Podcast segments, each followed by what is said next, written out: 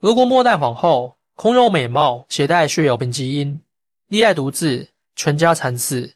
俄国末代皇后亚历山德拉·费奥多罗夫娜，在她入俄国土地的那一刻，就注定了她要成为一个悲剧。与西西公主齐名，拥有迷死无数贵族的美貌，是她身上唯一的优点。她的那点可怜的智商，全用在了美貌上。要说贤内助，或者承担一个王后的责任，那太抬举她了。俄国皇帝尼古拉给了他最完美的爱情，却改变不了他不祥之人的窘况。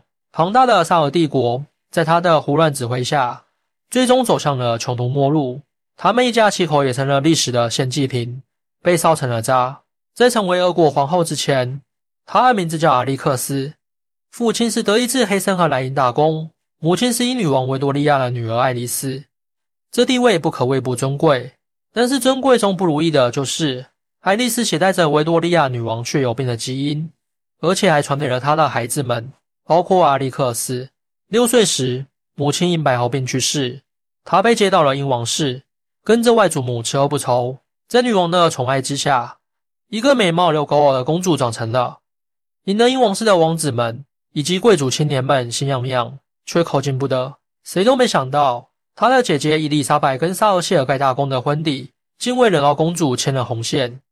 十二岁的他爱上了十六岁的俄国王储尼古拉，两人鸿雁传书五年之后，终于在圣彼得堡迎来了第二次相见。互表衷肠之后，两人回去都跟各自家长摊牌。单说门当户对的婚姻该是皆大欢喜才对，可是双方大家长都极力反对。尼古拉父亲亚历山大三世看不上阿历克斯，天天冷冰冰摆个臭脸也就罢了，最主要的，他携带的血友病基因有可能会毁了俄国皇室。维多利亚女王对俄国皇室天生厌恶，那是一帮态度傲慢的家伙。外孙女不一定能融进去。再说，俄国局势很乱，她可不想心爱的外孙女卷入其中，不被双方家长看好的爱情，最后靠坚持取胜，这也开启了阿历克斯的悲剧人生。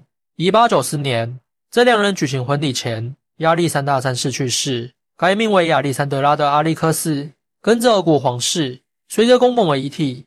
一起回到圣彼得堡，他成了跟着棺材进入俄国的不祥女人。新王尼古拉和皇后亚历山德拉在接下来的加冕典礼上，又是事故频发。先是勋章的链子在尼古拉的肩膀上滑落到了地上，然后八斤重的皇冠卡在了他的旧伤上，令他痛苦不已。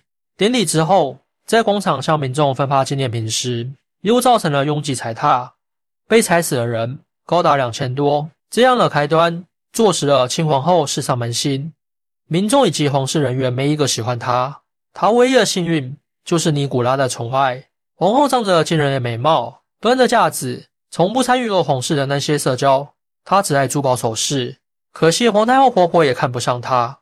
本应传给皇后的名贵珠宝一点没给她，要不到她就跟尼古拉闹。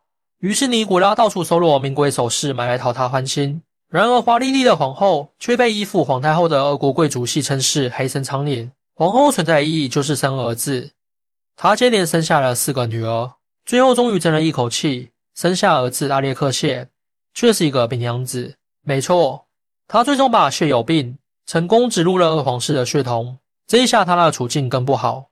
不过，相对于民众的歧视，她更担心宝贝儿子施出一治无效后。松伤欠费，他开始转向宗教力量，于是有了让拉斯普京作妖的机会。拉斯普京本是一个混混，靠着一张蒙骗的嘴，居然混成了大师。神奇的是，他还真预测对了一些事情，可以荒除看病，他靠催眠来减轻他的痛苦。没想到，居然赢得了亚历山德拉的信任。一战时，尼古拉出去打仗，留下皇后处理朝政，但是他却让拉斯普京帮着管理国家。神棍只会满足一己私欲，结果搞得民怨沸腾。请姐姐上门劝说，不能任由拉斯普京作妖，这样会毁了皇室。